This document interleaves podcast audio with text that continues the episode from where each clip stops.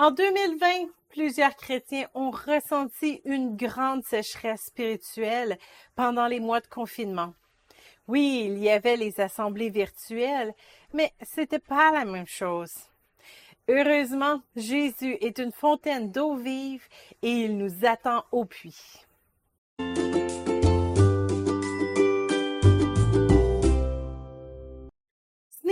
Rien que la Bible encourage les rassemblements des chrétiens.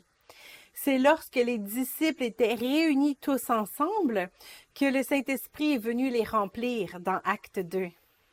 Dieu aurait pu bien sûr les remplir chacun dans leur maison, mais il y a une puissance dans le rassemblement.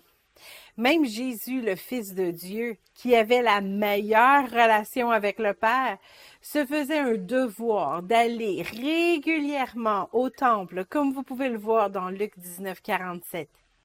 Chacun chez soi, pouvons-nous obéir aux paroles de Jésus, qui nous a demandé de rompre le pain et boire la coupe en mémoire de lui lorsque nous nous rassemblons? 1 Corinthiens 11, 24 à 25. Ce n'est pas seulement le sermon qui nous édifie dans notre assemblée hebdomadaire ou lors du grand rassemblement annuel de Passion 37.4.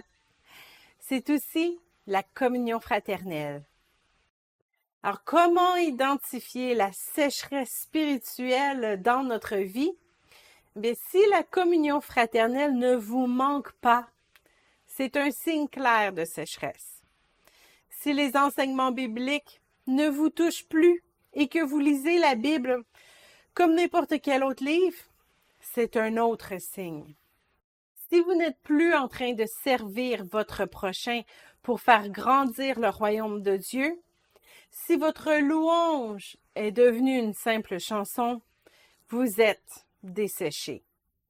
Si vous vous plaignez constamment de ce que vous n'avez pas, que vous cherchez à rencontrer vos désirs sans en parler à Dieu, vous êtes desséché. Si votre amour pour Dieu a perdu sa passion, votre âme est certainement à sec. La sécheresse est surnoise et dangereuse. Elle s'installe doucement mais profondément. Et lorsque la terre de notre cœur est sèche, la parole de Dieu ne porte plus de fruits. Le pire, c'est que nous ne nous en rendons pas vraiment compte. Nous nous sentons seulement déconnectés.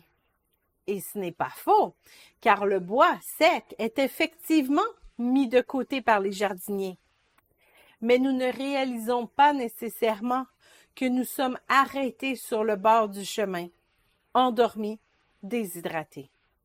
C'est pour ça que la sécheresse est aussi dangereuse. Nous pouvons passer des années dans cet état sans vraiment réaliser. Heureusement, lorsque nous réalisons notre état, notre résurrection peut être rapide Dès que nous confessons à Dieu notre condition, ah mais oui, mais c'est moi ça, Seigneur, je suis complètement desséché. Eh bien, dès ce moment-là, la pluie divine commence déjà à tomber. Dès que nous nous humilions devant notre Père et que nous commençons vraiment à adorer Jésus en esprit et en vérité, une fontaine se met à jaillir. Jésus lui répondit, Quiconque boit de cette eau aura encore soif, mais celui qui boira de l'eau que je lui donnerai n'aura jamais soif. Et l'eau que je lui donnerai deviendra en lui une source d'eau qui jaillira jusque dans la vie éternelle. Jean 4, 13 et 14. Il y a tellement de vie en Dieu qu'il peut même recréer une armée à partir d'ossements desséchés, comme le rêve dans Ézéchiel 37.